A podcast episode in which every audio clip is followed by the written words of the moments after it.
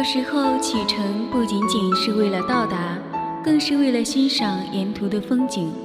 于是每一个路过都充满了值得纪念的意义。忽略掉难耐的暑热，忽略掉遥远的路途，忽略掉熙攘的人群，约上好友，带上行囊，即刻踏上旅程。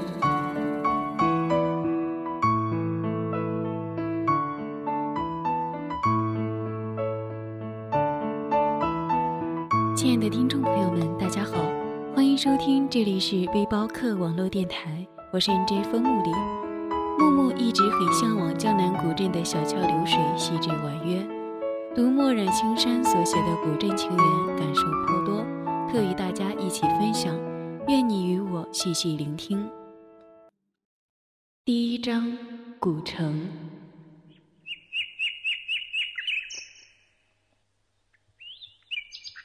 青绿色的江水泛起渺渺烟波，几只水鸟越过宽阔的江面，在江中沙洲落定。在江的另一头，袅袅的炊烟踏着轻快的舞步，而此刻，一排排古韵小镇建筑映入眼帘。文峰很喜欢古风的东西，常常幻想能回到唐风宋雨中漫步，列作流觞曲水，五步成诗，七步唱词。饮酒抒怀。这一次，小婉陪着文峰静静地漫步，踏着青石板，路上行人渐少，灰蒙蒙的天空飘起了淅淅沥沥的细雨。文峰从包里拿出了一把雨伞，举在头顶，缓缓地撑开，用手臂轻轻地揽住小婉。小婉没有拒绝，只是静静地走在这一条雨巷。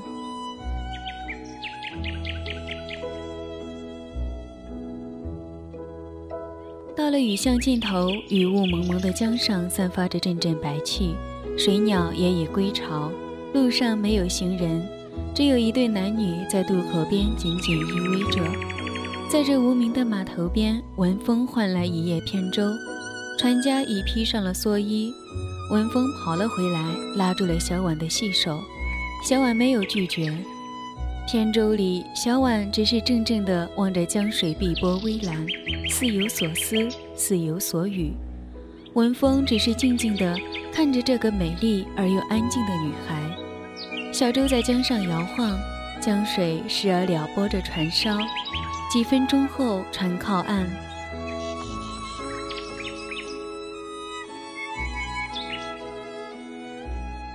文峰站在船头，把雨伞撑起。小婉走了出来，文峰把手搭在小婉肩上，两人缓缓地向前走去。前方是一座亭楼，楼有三层，当地人叫它观景楼。楼内有许多字画，亭台内的木柱上同样有刻字，在风声的侵袭下，字体显得古朴沧桑。小婉拿起桌台上的刻刀，镌刻下“晚风”字样。亭楼较高，可一览烟波浩渺的江面全景，景致分外迷人。文峰与小婉对视一眼，会意一笑。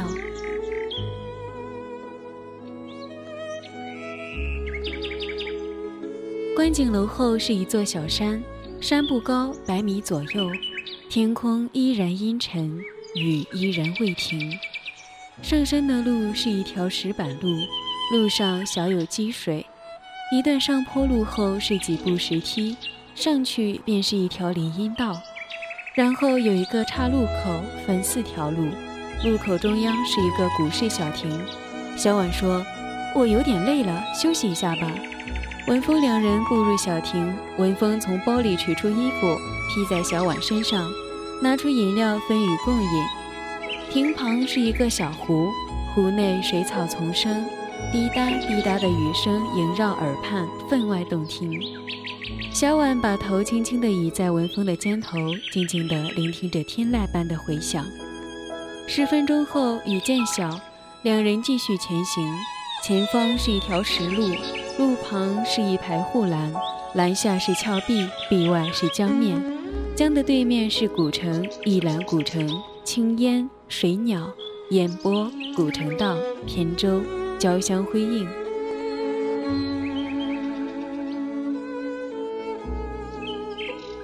驻足少有余，复前行。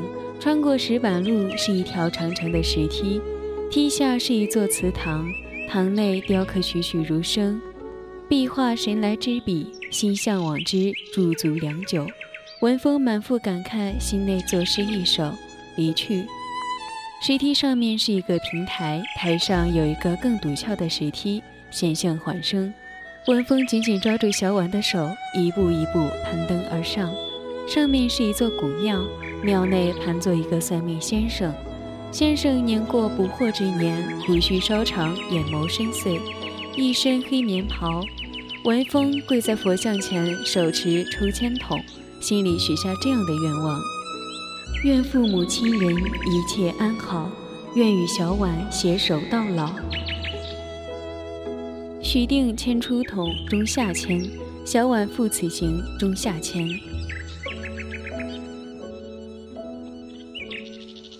从庙内出来，绕回原先小亭，改行另一路。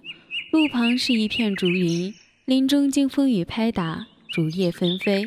竹林道，晚风轻扬，扬起了小婉那柔柔的秀发，露出一张娇俏可人的秀脸。小婉驻足，微闭眸子，感受雨滴触摸肌肤的冰凉触感。柔柔的风拂过，衣袂猎猎，闻风怦然心动，一把搂住小婉，淡淡的发香沁人心脾。闻风只顾搂得更紧，久久不愿撒手。小婉被这突如其来的举动镇住了。良久，缓过神来，细手才渐渐地移至文峰腰间。许久，小婉用白皙的小手推开文峰，继续前行。竹林内，枝条沙沙作响，似在窃窃私语。文峰拾起地上的雨伞，紧步跟上。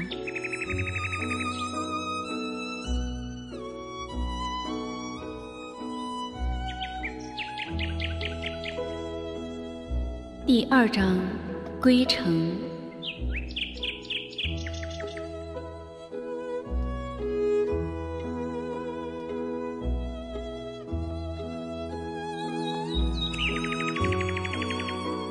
江上摆渡船响起阵阵汽笛声。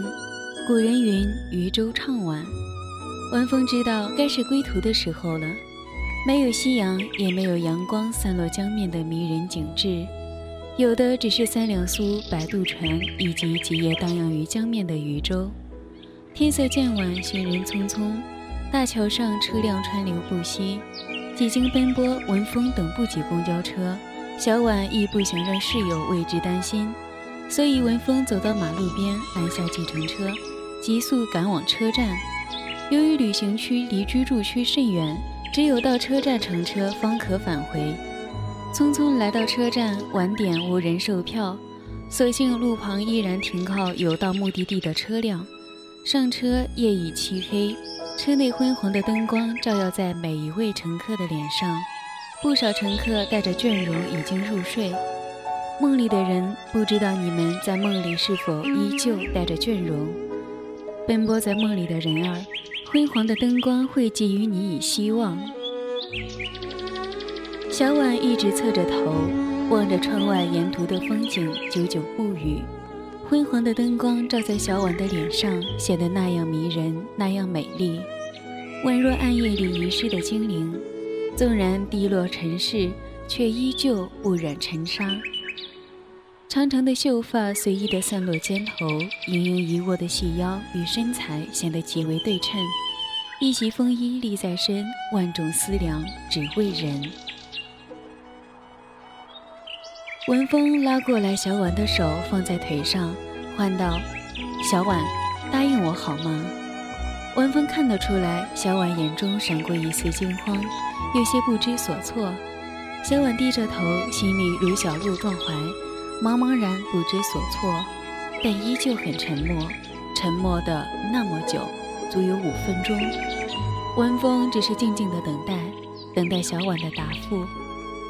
最后，小婉以一种微不足听的声音回答道：“好，我答应你。”随后，小婉把头轻轻地靠在文峰的肩头，文峰一怔，然后微微一笑，也把头靠了过去，搂着小婉的纤纤细腰，共赏窗外夜景。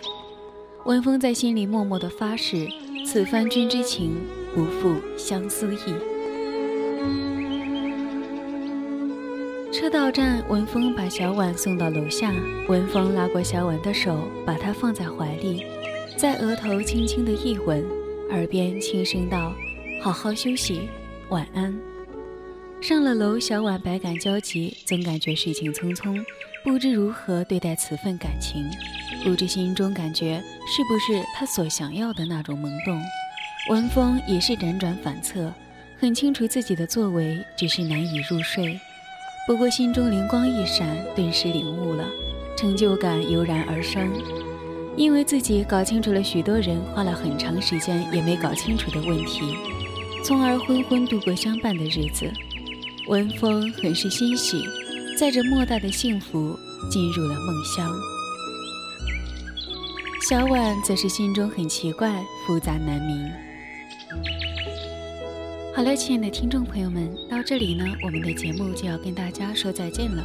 我是 NJ 风木里，本节目由背包客网络电台独家播出，感谢您的收听，我们下期再见。